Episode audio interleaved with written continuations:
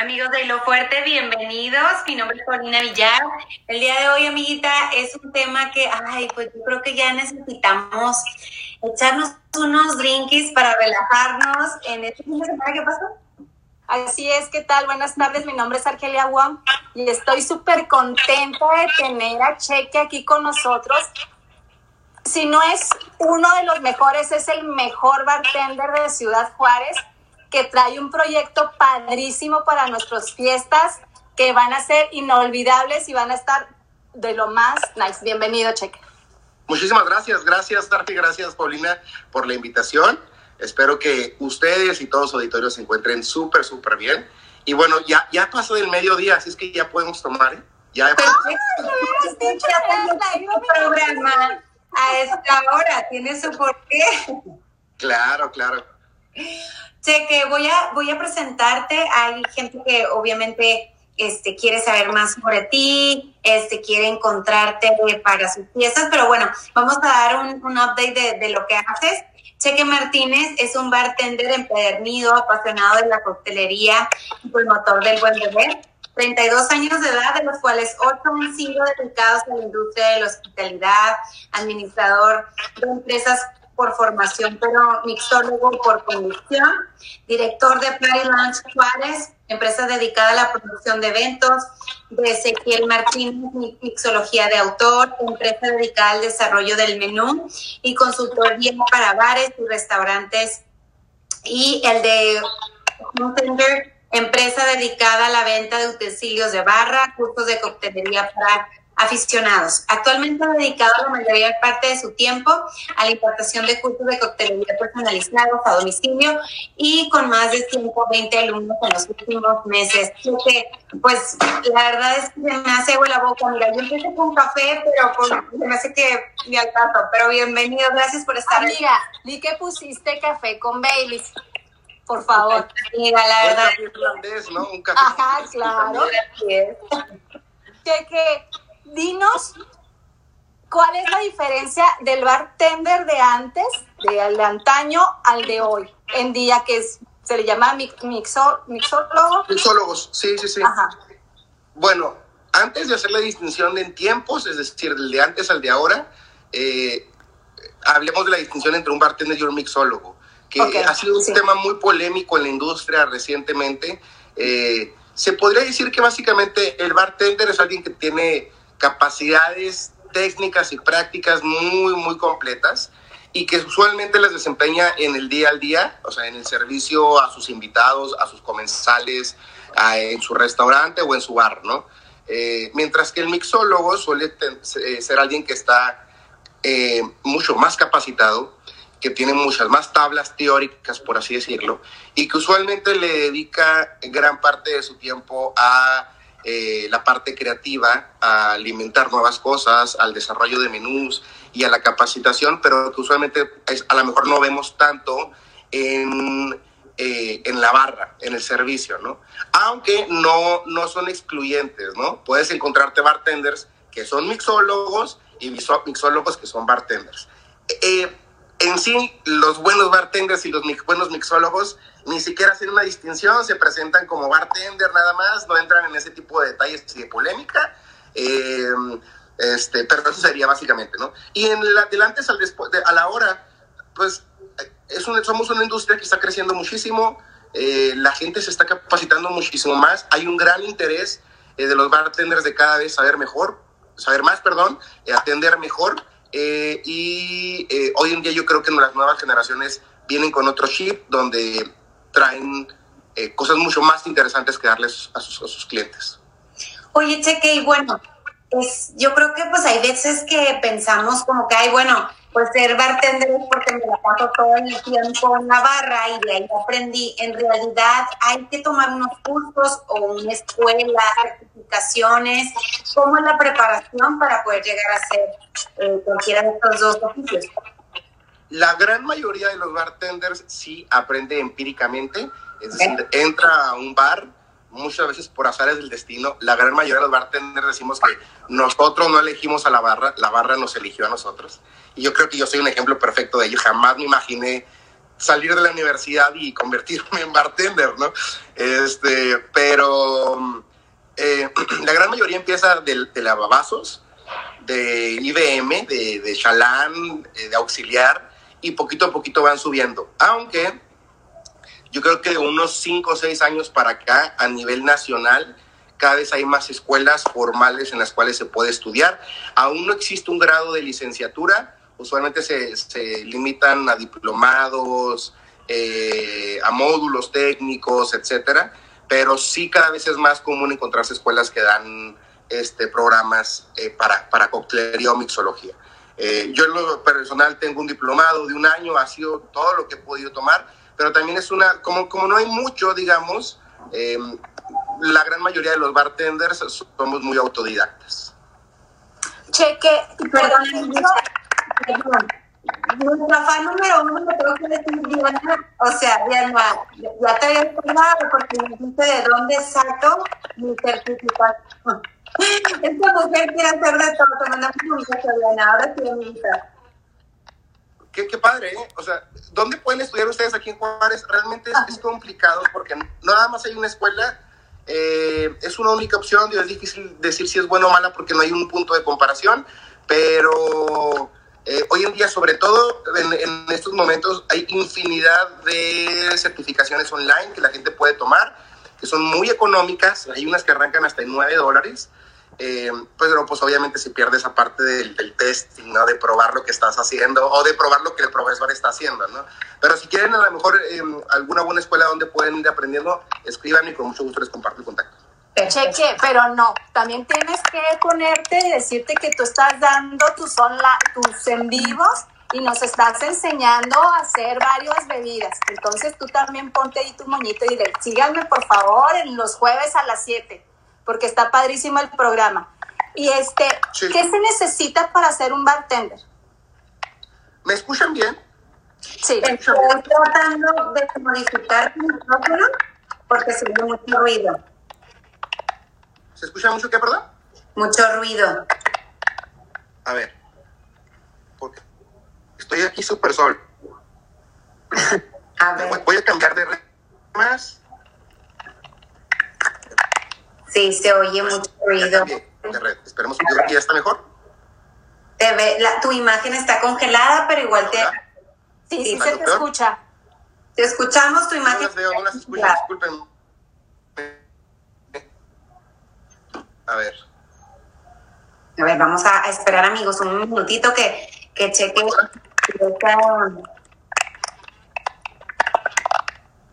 Sí, está teniendo problemas por la red. Muchas veces este, nuestros invitados también lo hacen, obviamente, por su celular, que ahorita se puede hacer por medio de, de, de, celular.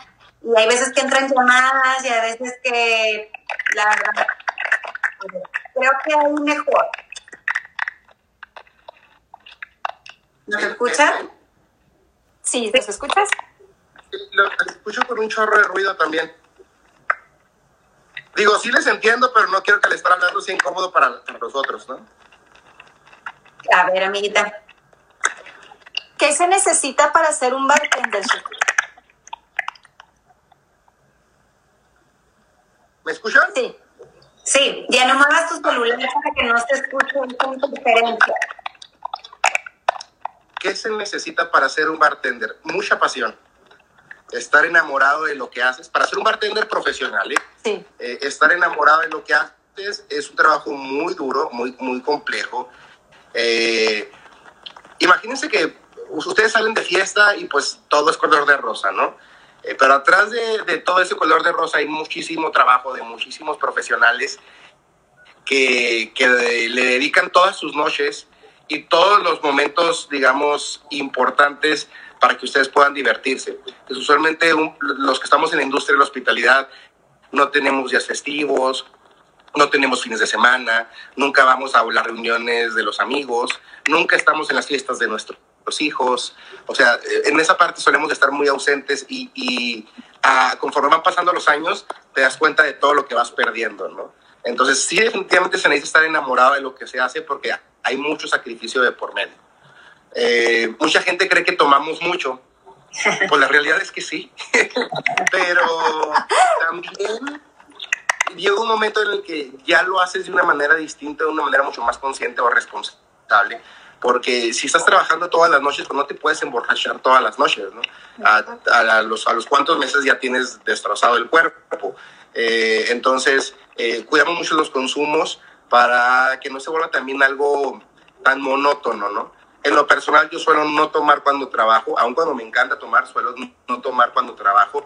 Cuido mucho esa línea eh, no solo por el respeto al cliente, sino porque si no es muy difícil, muy fácil caer en un círculo vicioso donde ya nada más te levantas, vas a trabajar porque vas a tomar, tomas durante, mientras trabajas, terminas, te vas a tomar y lo, o sea, mm, después de algunas semanas, la verdad es que empieza a perder lo emocionante ese tipo de vida. Oye, así es, y sobre todo porque pues ustedes viven de noche. ¿Cuál es el ritmo de vida que llevas? ¿A qué eh, creo que el problema del sonido soy yo, ¿verdad? Me hace que sí, amiga. Eh, y, bueno, si, pensamos que los bartenders, pues, eh, sucedan sus servicios, ¿verdad?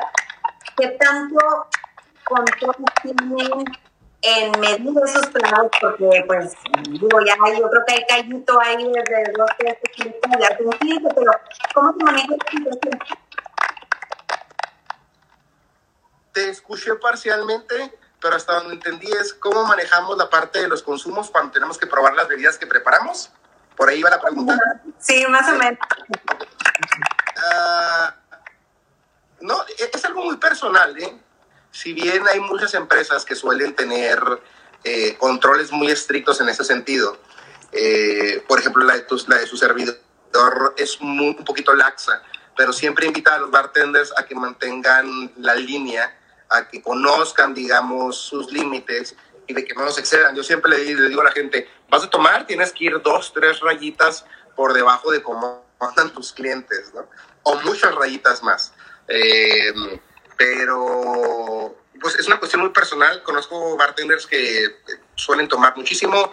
Eh, realmente lo que sucede es que son personas inestables, que no duran en trabajos, que entran en problemas con clientes, eh, que después entran en problemas con la administración, bla, bla, bla. Entonces, yo definitivamente no lo recomiendo, este, pero pues es una cuestión personal, ¿no? Así es. Ahorita que estabas, hablando la diferencia del bartender y del mixólogo, ¿qué es un mixólogo molecular? Ok, la mixología molecular estuvo en tendencia yo creo que hace más o menos unos 10 años. Eh, principalmente, eh, sí, hace unos 10 años, donde básicamente lo que hacemos es que agregamos algunos añadidos, por no decirle algunas sustancias químicas a nuestras, a nuestras bebidas, para poder modificar las texturas principalmente y las presentaciones. Entonces imagínate que tú vas a tomarte un trago, pero que está hecho falso caviar. Es decir, son unas pequeñas esferitas eh, que tienen agua en el interior y cuando tú, tú muerdes esa esferita dentro de tu boca, hay una explosión de sabores. Otra opción, por ejemplo, puedes hacer un aire de X sabor. Voy a hacer un aire de mezcal con chile piquín. Entonces tengo una espuma, como cuando tú te bañas y le, haces mucho el jabón y se genera una espumita consistente que, que, no se deshace. Imagínate lo mismo que eso lo tienes sobre un cóctel. Y cuando tú pruebas esa espuma, resulta que pum, encuentras los sabores a mezcal y chile piquín, por así decirlo. ¿no? Entonces, eso es la mixología molecular. Estuvo muy de moda, fue un boom durante algo de tiempo. Sin embargo, hoy en día casi ya no se utiliza tanto. El detalle está en que es muy compleja, sobre todo lleva muchos tiempos de preparación. Se vuelve poco práctico. Si a mí hay clientes que me dicen, ¿me puede hacer trabajos moleculares? Yo probablemente le voy a decir, mm, no. O tendría que estar bajo ciertas características su, evento, porque, pues imagínate, un trago te puede llevar 5 o 6 minutos hacerlo. Entonces, por cuestiones de practicidad, e, e, es, difícil llevarlo a cabo. Ok. Oye, Cheque, ¿y qué les pides a tus clientes cuando van a darles esos cursos en casa? ¿Qué tenemos que tener nosotros listos? algo muy importante, qué bueno que lo mencionas. El Home Tender es una plataforma que arrancamos ahora a inicios de año, eh, donde buscamos promover el buen beber. Sabemos que hay mucha gente, así como el esposo de Arge, que tiene interés en todo esto, que le llama muchísimo la atención, que quiere hacer sus mezclas en casa, pero que definitivamente no se quiere convertir en un bartender profesional. Entonces, La gran mayoría de las plataformas hoy en día están dirigidas a esa persona que sí se quiere convertir en un profesional. Entonces tienes que ir cinco o seis horas diarias, tienes que hacer prácticas y te van a enseñar cosas que a lo mejor para un aficionado no tienen interés, ¿no? Si yo nada más quiero hacer tramos en mi casa, no me importa conocer cuáles son las fases de la prohibición en Estados Unidos, bla, bla, bla, ¿no?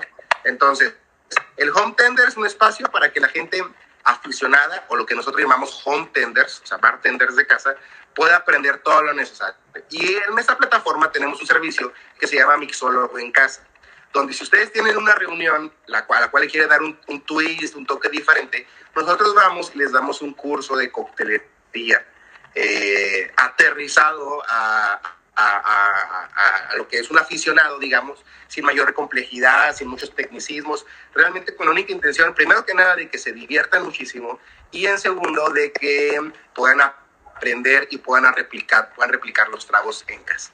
Entonces, este, ¿qué se necesita? Respondiendo a tu pregunta, que tengan espacio, básicamente nosotros llevamos todo lo demás, que tengan mucha sed y muchas ganas de aprender. Con eso. Ok, cheque, bueno, y el, el, el, mixólogo, el mixólogo gastro, eh, gastronómico es parecido al, al, molecular. No, mira, eh, eh, hay un término que se llama bar chef, o sea, eres el chef de la barra. Realmente en la mixología ah, nos apoyamos muchísimo en bases eh, culinarias. Eh, ¿Qué sucede? Yo tengo que hacer un cóctel, es una creación mía, y como hay muchos elementos que puede ser que no estén disponibles comercialmente en, en, el mercado, pues yo tengo que hacerlas por mí mismo. Entonces voy a utilizar los conocimientos en, en cocina y los voy a trasladar al mundo de las bebidas. Entonces ese es el famoso bar chef, que um, usualmente incluso puede tener una carrera en gastronomía o simplemente tener muy buenas bases en cocina. Eh, la gran mayoría de los bartenders deberíamos de tener este tipo de conocimientos, no todo el mundo los tiene, eh, pero eh, no hay tanto, o sea, digamos que ponerle ese tipo de etiquetas ya en la práctica mm, no hay una diferencia, porque puede ser que un día estés haciendo coctelería molecular y al día siguiente puede ser que estés haciendo cosas muy distintas, ¿sí? Muy seguramente la pregunta lo que va es de que si hay alguien que tenga un enfoque muy fuerte hacia cocina, sí, sí los hay. Eh, usualmente el, el, bar chef tiene conocimientos en, en, coctelería molecular, pero yo te puedo decir, hoy en día en México yo creo que hay muy pocos bartenders contados con esta mano que puedan decir yo soy únicamente un bartender molecular, no hago alguna otra cosa, porque pues al final del día le tienes que entrar los trancazos a todo. Así es. Oye, Cheque, y bueno, ¿cuáles son esas bebidas clasiquísimas que tenemos? Por ejemplo, la gente que no es muy fan de tomar, pero que recomienda que sean clásicos. Ok, eh, bueno, híjole, pues, ¿sabes? Es que hay decenas de miles de cócteles, de, cócteles, de cócteles clásicos poder recomendarles uno u otro es complicado. Incluso dentro de, o sea, cuando hablamos de clásico, para definir realmente qué es clásico, nosotros bartenders tenemos esa categoría de cócteles clásicos que incluso a la gran mayoría de las personas suelen no agradarles tanto porque son tragos con mucho carácter, muy fuertes, no dulces, al contrario, pueden ser amargos, etcétera, que son tragos de aproximadamente hace 100 años. Eh, lo que mucha gente conoce como el cóctel clásico, es decir, el cóctel más conocido, son cócteles que vienen después, en las épocas de los 50, 60, y sobre todo en los 70 y 80. Eh, dentro de esa gama, obviamente, pues ustedes ya conocen eh, Piñas Coladas, Sex on the Beach, toda esa gama setentera, ochentera, noventera, que es muy buena, que la ventaja es que son fáciles de preparar. pero yo los invito mucho a que conozcan un poquito de cócteles anteriores, eh, los clásicos eh, como Negronis, Old Fashion, Sazerac, incluso hasta el Daiquiri, que es un poquito más común, este, que son tragos más elaborados. Afortunadamente en la ciudad cada vez hay más propuestas que trabajan estos cócteles. Eh, y, y, sí, de entrada a lo mejor va a ser un poquito, no, no van a ser tan gratos como otros, porque no son tragos dulces pero una vez que aprendamos a tomarlos, olvídense, es una delicia y ya no vamos a regresar a una piña colada, la verdad. En serio que sí. Cheque, por ejemplo, eh, el Sex and the City puso clásico, el Cosmopolitan y los y, todos los, los, este, ay, se me fue el nombre, ahorita te lo dije, los, este, Martinis. Sí, los Martinis. Y todas las mujeres queríamos el clásico Cosmopolitan que tomaba Sara Jessica Parker. Pero al momento de probarlos eran súper fuertes y ya con uno... Ahí está. ¿Cuáles son los cinco elementos que necesita un cóctel? Ok. Eh, sí, ciertamente. Incluso déjenme decirles que el Cosmopolitan es el, Martini yo considero más versátil, que a todo el mundo le puede llegar a gustar. Y lo damos a Martini es un poquito más clásico, tipo Dry Martini, Vesper Martini, eh, Dirty Martini, etcétera. Suelen ser tragos mucho más alcoholosos. O sea, hay que saber tomarlo porque incluso hay unos donde el 100% de sus ingredientes son alcohólicos, o sea, no hay un tonificante. En el Cosmopolitan tenemos jugo de limón y tenemos jugo de arándano, y eso ayuda a aligerar un poquito el trago, ¿no? Pero bueno, sí, son alcoholosos, no deja de ser un martini, que, es una familia, una familia, perdón, una familia de cócteles alcoholosos, este, pero pues ahora sí que es cuestión de costumbre, ¿no? Y si ustedes los quieren preparar en casa, obviamente pues pueden personalizarlos, que no estén tan alcoholosos. Ah, los cinco elementos que yo creo que necesita todo trago es originalidad, buena técnica, buenos ingredientes, eh, mucho amor en el proceso. Eso es súper, súper importante. Y mucha hospitalidad con, con la, persona a la que le estamos sirviendo. Eh, repito, o sea, es mucha originalidad, tener tragos distintos, darle tu toque, que, puedas marcar una diferencia no estamos aquí para replicar, sino para crear, creo yo, ¿no? El segundo, eh, mucha, el segundo creo que les dije, ah, buena técnica, tener una base, un poquito de, conocimiento respecto a qué técnica voy a utilizar, por qué y cómo se hace. Si no lo hago, el cóctel no va a quedar bien. ¿eh? No importa que le ponga los mejores ingredientes, el whisky 8000 antes de Cristo, si no está, bien aplicada la técnica, el trago no va a saber. En tercero, buenos ingredientes si yo tengo buena técnica, pero mis ingredientes son malos, no, no, vamos a poder hacer nada. No importa que tenga la super licuadora, si ustedes en la mañana se van a hacer un licuado y el, plátano está malo, el licuado no va a salir bueno, ¿no? No importa que tenga la super mega licuadora. En el cuarto yo les decía mucho amor en el proceso porque eso se siente. Creo yo que la mano de cada quien que prepara, o sea, tiene mucho que ver. Y cuando yo le meto todo mi corazón a un cóctel, creo yo que se siente y sabe ese pedacito de en el cóctel, ¿no? No nada más, no nada más se trata de aventar vasos. Y por último, les decía, el quinto, el quinto punto fue eh, originalidad. El amor. El amor con que lo haces. Pero bueno. Ah, sí, no, eso era. Bueno, pues, ya veremos otra vez, se los pondré en los comentarios cuando vuelva a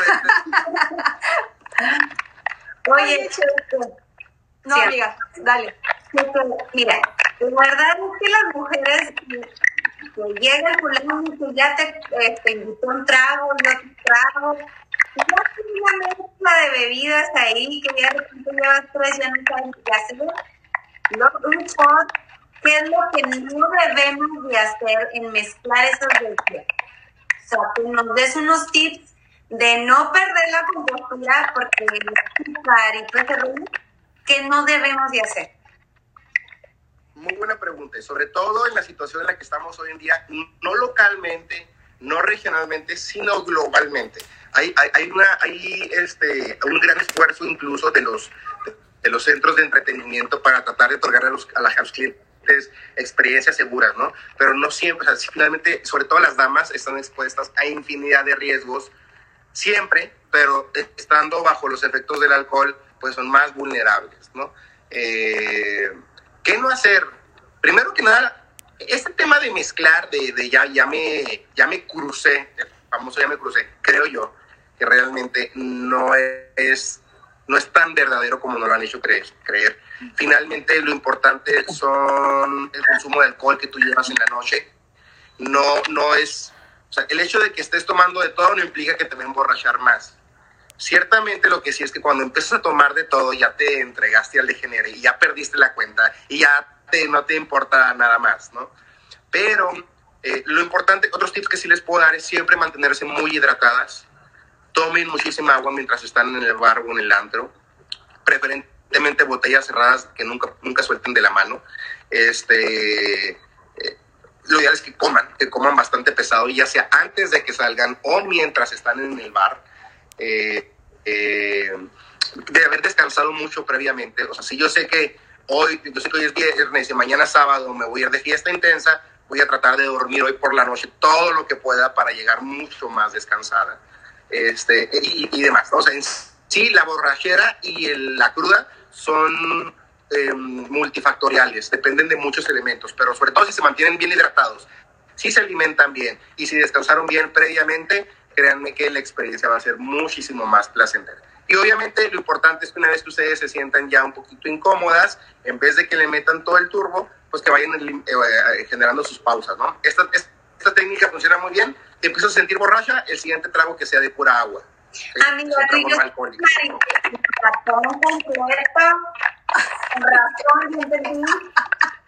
Con razón, amiga, nos sacan cargando. Oye, Cheque, ¿cuáles son los licores bases que tenemos que tener en la casa. Por ejemplo, mi esposo, ya la, la cena, ya no tengo frijoles, pero ¿qué tal el, el, ¿Qué tal los licores para hacer el Negroni que no me el, el bordón o bordel, no sé? O sea, ¿qué, ¿qué, bases podemos tener de licores para, para algún cóctel en casa? Lo, lo primerito es tener tu buena gama de destilados. Hagamos una distinción entre licores y destilados. Es, es, bien común que alguien que no se dedica a esto eh, confunda los términos. El destilado, digamos que es esa base alcohólica eh, que viene de la materia prima original, como un ron, un vodka, un tequila, un whisky, un gin, etcétera. Mientras que los licores suelen provenir, tienen como base un destilado, pero se le agregan otros elementos para tener aromas y sabores muy distintivos. Como por ejemplo un licor 43, que tiene 43 hierbas y botánicos para tener una esencia diferente a su destilado base. Entonces, eh, es importante que tengamos los dos, destilados y licores. Entonces, que ustedes vayan haciendo su cava eh, con los destilados que más les guste. Oye, a mí me encanta el whisky, voy a comprar esta semana una botellita de whisky, pero la siguiente semana voy a animarme a comprar una botella de bourbon, que es el whisky americano, para poder apreciar las diferencias. Y luego después voy al vodka, y así hasta que vayamos, digamos que completando todas las gamas de destilados que hay y luego después puedes ir encontrando que cada gama, cada categoría tiene diferentes etiquetas. Es decir, yo voy a comprar tequila, ya me compré mi tequila añejo, pero voy a esta semana a comprar un tequila blanco y después un tequila reposado y luego después un tequila eh, extrañejo, un tequila cristalino. Si ustedes quieren armar una cava de un día a otro, puede ser un poquito complicado y sobre todo muy, muy caro. La recomendación es irse haciendo una cava de poquito a poquito. Yo le digo a la gente, asígnate un presupuesto semanal. Esto dependerá de tu nivel de ingresos. Yo voy a decir, bueno, semanalmente voy a asignar un presupuesto de 400 pesos para mi cava. Voy a ir y voy a comprar. Ah, esta semana me compré una botella de 300 pesos, pues ahí tengo 100 guardados para la siguiente semana. Porque la siguiente semana a lo mejor la botella no va a costar 400, va a costar 500. Y bueno, ya tengo para eso. Y si hay una botella muy cara que tenga, pues voy a tener que juntarlo de dos, tres semanas, ¿no? Pero al final del año va a resultar que tú vas a tener ya 50, 60 botellas en tu cava, ¿sí? Y que vas a poder estar disfrutando mezclas muy interesantes. Ojo, es una cava. No es como para que compre una botella, invite a mis amigos a la borrachera y nos la acabamos ese mismo fin de semana. Porque tú nunca vas a juntar nada. Exactamente. es una cava y justamente las cavas se cuidan mucho. Son de consumo personal, no son para todo el mundo. O sea, no es que va a venir mi familia a mi casa porque ya saben que tengo un chorro de alcohol. La verdad es que si ustedes dejen de muevo poquito, esta es mi cava. Aquí, una parte de, aquí tengo como 100 etiquetas y realmente me lo tomo nada. No, sé Ahorita Cheque nos va a poner la dirección para ir este fin de semana a su casa. ¿No es cierto, Cheque? Sí, hay amigos que les brillan los ojos. Eh, digo, no, no, pasa nada. Eh, para, esto es, para eso es esto, ¿no? Para el, destilado, el licor, el buen beber, para compartirse. Pero usualmente eh, la idea es tener una biblioteca de destilados y de licores que en algún momento, ante alguna duda o ante alguna destello creativo, puede, poder tener con qué trabajar más que, ah, vénganse a mi casa y la borrachera va por mi cuenta, ¿no? Oye, sí que, este, bueno, las mujeres ya sabes cómo son de cuidar nuestra línea, de todo eso. ¿Cuáles son las bebidas que tienen más alcohol? Digo, perdón, las que nos cause más calorías al momento de mezclarla, ya sea con agua mineral, con coca, con agua natural, ¿qué es lo que nos recomiendas tomar para, pues, para no tener de peso tanto? No te escucho muy bien, Pau. ¿Te refieres más que nada a cómo cuidar la línea a la hora de tomar cócteles? ¿Por ahí va la pregunta? Sí. Sí. Ok, bien. Ciertamente los cócteles suelen tener un alto porcentaje en azúcar y un alto porcentaje calórico. El, el, alcohol en sí siempre va a traer una aportación calórica este, y dependiendo con qué lo tomemos. Obviamente cada vez hay una mayor conciencia respecto a qué productos puedo tomar o no. Eh, eh, en, en, un buen bar usualmente les deben de dar opciones respecto a endulzar sus cócteles con algún sustituto. Entonces tú quieres, incluso a mí me ha tocado preparar mojitos, que es un trago muy, dulce, con stevia. Igual el ron también trae una parte calórica muy fuerte, ¿verdad? Pero, pero bueno, es otro boleto. Esa parte no la podemos omitir, por así decirlo. Pero sí cuidar mucho la línea respecto a qué cócteles puedes tomar. Una buena, un buen, un buen este, una buena ejemplo podría ser un gin tonic el gin tonic tiene concentraciones de azúcar muchísimo inferiores a algunas otras opciones en, en, en, en, el menú. Digo, no se compara con un Cuba Libre. Un Cuba Libre trae ron, un producto derivado de la caña del azúcar. Trae Coca-Cola con muchísimo azúcar y luego le ponemos limón. Entonces ahí sí te estás echando como cuatro horas de mm, cardio, yo creo, en cada trago. Y si te tomas 12 vasos, pues olvídate, ya no te comes toda la semana, ¿no? Mientras que un gin tonic... que hagas ejercicio todo el año, cheque. Sí, a veces que a mí me encanta el Cuba Libre y a veces que digo, híjole, con lo que me tomé ayer, ni haciendo dos meses seguidos de ejercicio lo repongo ya. Oye, Cheque, para preparar, a mí me encanta el carajillo. Pero obviamente, pues necesitas el licor 43 y que necesitas que, el café expreso. Invítanos uno. no, no. ¿Qué necesitamos, qué, necesitamos hacer para preparar un buen carajillo? Ok. Eh, si ustedes tienen una maquinita de espresso en casa, qué mejor. Es la técnica ideal de extracción para obtener lo que necesitamos del café. Si no lo tienen eh, y están en proceso de compra, digamos, pues de mientras lo pueden hacer en su cafetera normal. Yo recomendaría incluso un café un poquito más cargado técnicamente el, el, término no debería ser correcto, ¿no? Pero bueno, eh, eh, hay que agregar un poquito más de, de, su, de su café molido a la cafetera para tener un sabor más concentrado, porque recuerden que lo vamos a shakear y, y, ahí puede haber dilución. No queremos tener un cóctel aguado. Entonces, podemos concentrar un poquito más los sabores y aromas del café, haciendo un café cargadito. Y nada más yo les recomendaría de entrada, para que empiecen a experimentar, partes iguales de licor 43 y de café. La técnica que yo recomiendo para el carajillo es hacerlo shake. Eh, por acá tengo una coctelera, ¿sí? Entonces, ah, déjenme meto aquí.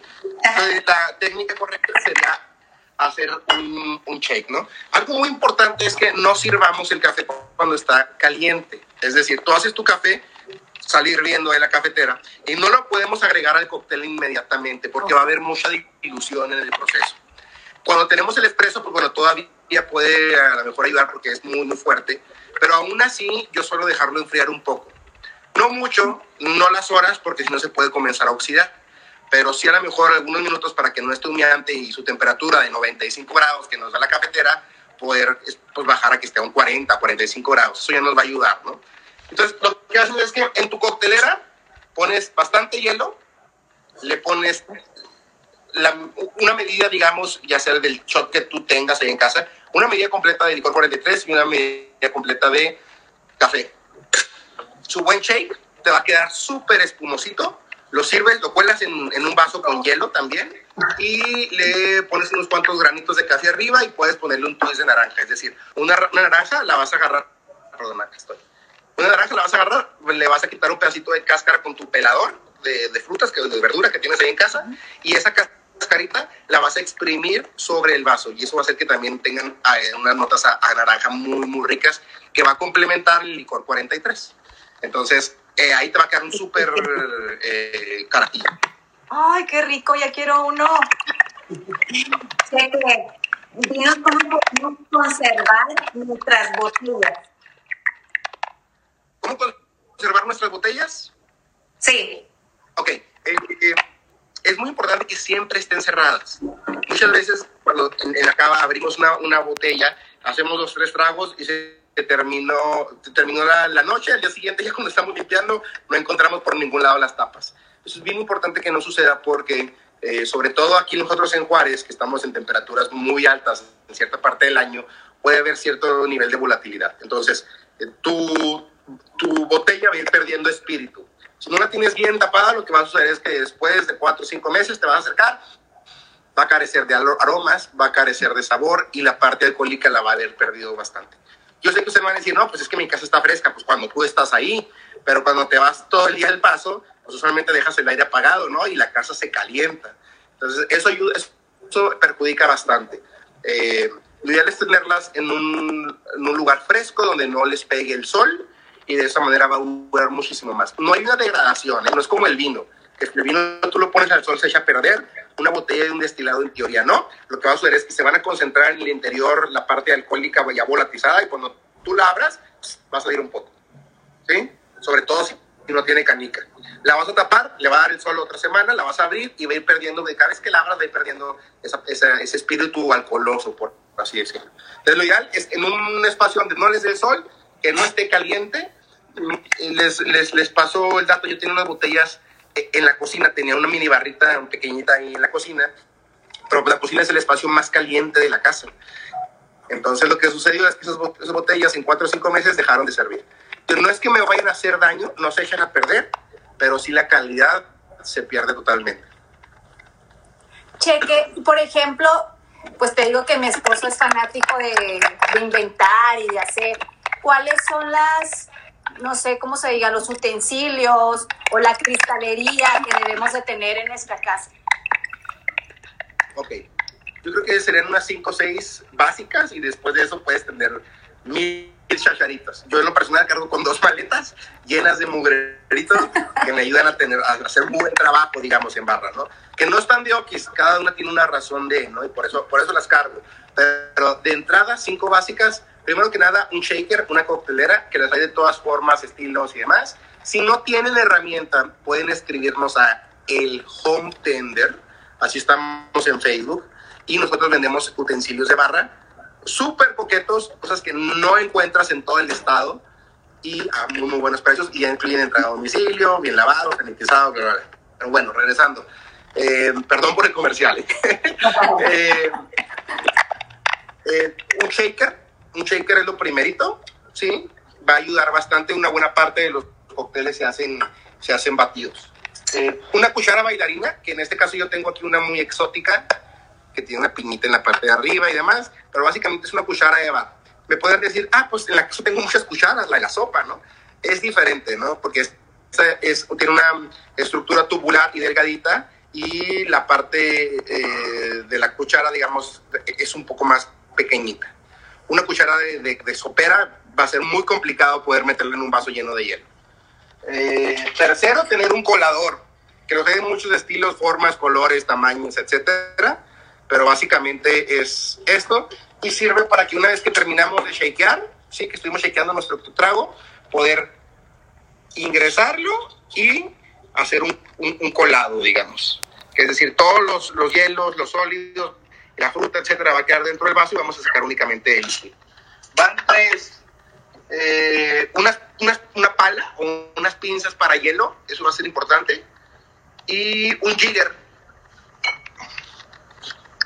este es algo muy exótico, ¿no? Pero eh, hay en formatos más, más convencionales y la función es el poder medir la cantidad de líquido que vamos a estar agregando en nuestros cócteles y de esa manera estandarizar nuestros tragos. Yo creo que con eso ya tienen para arrancar un bar en casa. Te vamos a hacer la competencia, cheque. Oye, cheque. entre, más seamos, entre más seamos en este barco, mejor, ¿eh? Ah, bueno, perfecto. La, competencia, platicamos de la demostración de toda la preparación de aventar botellas. ¿Tú cómo andas en esa onda? Eso de aventar botellas, que es, todo un arte, se llama flair bartending. o flair bartenders son los que hacen, desarrollan esa práctica. Estuvo en auge durante yo creo que 20 años. Eh, las tendencias contemporáneas ya no lo toman tanto en cuenta, digamos, que yo soy, digamos, que de esa escuela un poquito más moderna, donde te enfocas no en el show, sino en la experiencia que brindas al, cliente con tu conversación y con sobre todo la calidad de tu trago. Eh, pero sí hay competencias a nivel mundial en todos los sentidos, ¿eh? en rapidez, en creatividad, en, en, en, show, digamos, y demás. Eh, y es una industria muy desarrollada, ¿eh? Que eh, regionalmente estuvimos rezagados por mucho tiempo, olvidados, creo yo, eh, pero hemos crecido muchísimo y ya nos estamos poniendo a la par de, del resto de la República y el resto del mundo. Eh, le mando un gran saludo a Oscar Olvera, un, excelente amigo y, colega. Él incluso ha destacado muchísimo a nivel internacional. Es juarense, orgullosamente juarense, y por ejemplo quedó dentro de los finalistas de, de Patrón Perfecto la marca de tequila Patrón. O sea, e, él quedó dentro de los cinco mejores bartenders, eh, digamos que a, nivel mundial para la marca en el año pasado, ¿no? Entonces va creciendo muchísimo y cada vez son más bartenders los que están involucrados. Cheque, para las bebidas que no sé cómo se dicen, flameadas, ¿qué, qué tanto tiempo se necesita? O, o, cuál es la temperatura? ¿O cómo se hace? Partamos de que el líquido flameable tiene que estar eh, a temperatura ambiente como máximo. Entre más frío esté, más difícil va a poder ser prenderlo, ¿no? También dependerá de con qué elemento vamos a flamear. Eh, si tienes un, un, famoso Bacardi 151, que ya no se hace, está prohibido incluso, ya, no, ya, ya la producción paró. Este, pero si tienes algún sustituto que usualmente es un, un Ron Overproof que te trae un 75% de alcohol como mínimo, pues va a prender muchísimo más rápido. Este, hay que tener mucho cuidado con los temas flameables porque incluso en Estados Unidos hay varios completos y muchísima gente que se ha muerto porque no lo hacen con cuidado. Entonces, la primicia cuando nosotros vamos a flamear un cóctel es la, la precaución, la seguridad, ¿no? Este, de ahí en más, pues dependerá todo de la concentración alcohólica que traiga el líquido que vamos a flamear. Este, eso de que, digamos, muy, seguramente nos lo pregunta alguien que ya tomó alguna vez una Lamborghini o algo por el estilo, que, que le echan canela arriba, la canela es flameable, entonces se prende y se hace todo un show. Está muy, muy padre, nada más lo importante es hacerlo con muchísimo cuidado. Otros de los licores con los que se puede este, flamear, zambuca, aunque no es muy, muy común.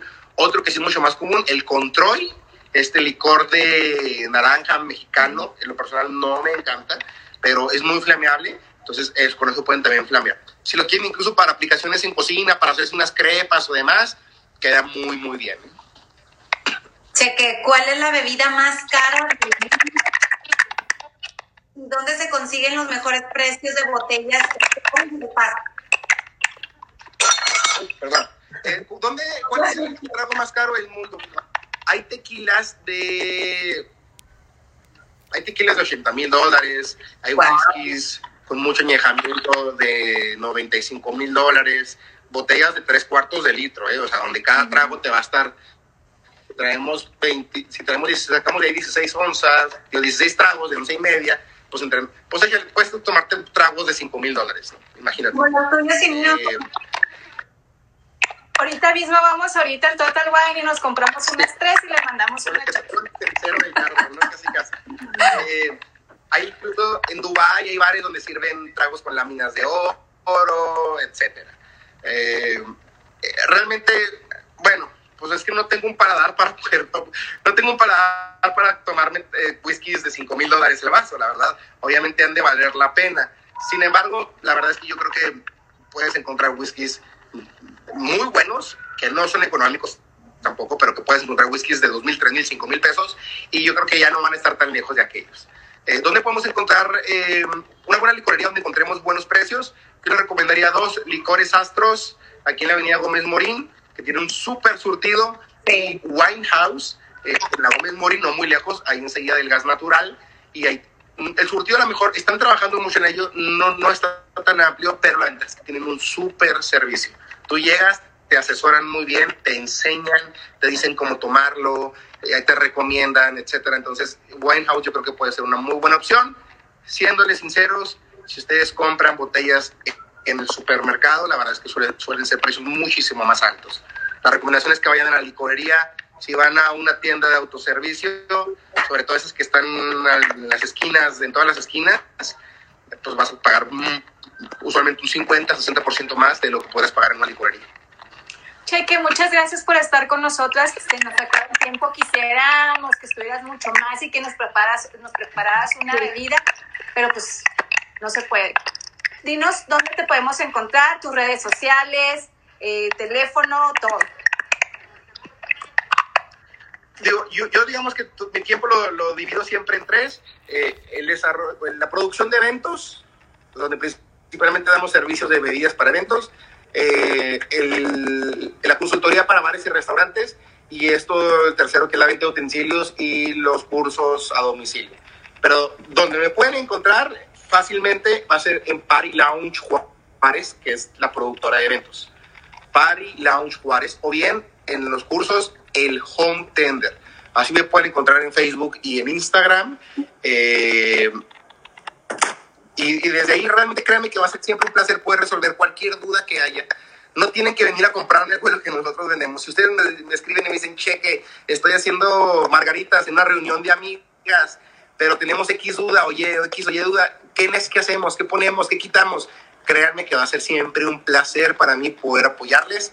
Eh, siempre incluso les llamo, les paso recetas, les mando videos, les mando fotos. Incluso en X o Y momentos me ha tocado hasta con, conocidos llegar hasta ya a su casa y preparar, enseñarles cómo hacerlo, ¿no? Para mí, entre más podamos involucrarnos con esta cultura del buen mover, beber, con esta cultura del cóctel, muchísimo mejor. Así es que cualquier duda que haya relacionada con coctelería, escríbanme y va a ser siempre un placer poder atenderles. Muchas gracias, Cheque. Yo sería corta porque estoy bien conmigo, pero un abrazo. Gracias por estar con nosotras. Bueno, chicos, gracias nos vemos. Pau, gracias, Arge. gracias por la invitación. Digo, la verdad es que el tiempo vuela y yo que estoy tan rollero más, pero... No, pero... pero Sí, gracias. Espero que les haya servido mucho, que hayamos sembrado el interés en, su auditorio y pues que el día de mañana podamos estarlos viendo disfrutando de sus tragos. Pertenecemos a una industria muy golpeada por todo ese tema del COVID. Desgraciadamente muchos compañeros, muchos, muchos hermanos empresarios se quedaron en el camino, muchas buenas propuestas ya no abrieron. Pero yo los invito a que la próxima vez que estén en un centro de consumo se animen a probar cosas distintas, valoren el servicio que están recibiendo, porque ya se los dije, es alguien que ha dado su vida en atenderles a ustedes y a muchos otros. Y hay que premiar también, creo yo, que el buen servicio, ¿no? El mal servicio hay que señalarlo, hay que castigarlo y no hay que regresar a ese lugar. Pero cuando se encuentren con un muy buen servicio, también esa parte hay que premiarla, hay que ser un poquito generosos con el personal de, de servicio. Y bueno, eh, por lo momento, pues vayan consumiendo de lo que ya esté abierto. Es la única forma, consuman local también lo más que se pueda, porque es la única forma en la que en algunos meses vamos a poder estar visitando nuestros lugares preferidos y van a poder seguir abiertos. Te mandamos un abrazo fuerte. Esperamos conocerte en persona y hacer un en vivo que nos prepares así padrísimo todas tus bebidas. Y acuérdense, chicos, lávense las manos, no salgan si no tienen que salir para que esta pandemia pase rapidísimo. Nos vemos el próximo miércoles.